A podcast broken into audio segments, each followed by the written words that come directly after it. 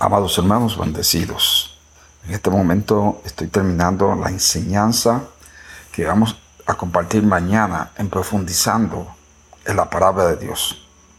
Es una de las enseñanzas más importantes para nosotros, lo que realmente estamos interesados en seguir creciendo espiritualmente, desarrollando el carácter, subiendo a un nivel espiritual más alto en nuestro estilo de vida cristiano de modo que podamos disfrutar a cabalidad del reino de Dios.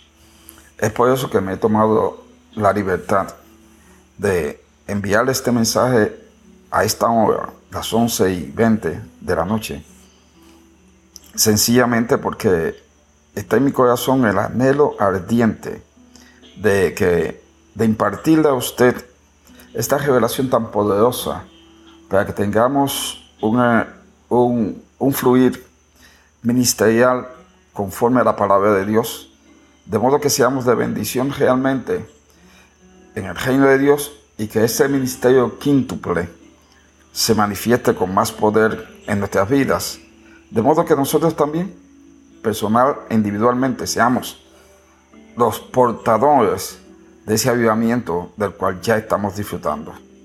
Es por eso que le invitamos para que mañana a las siete y media esté con nosotros en nuestra familia iglesia.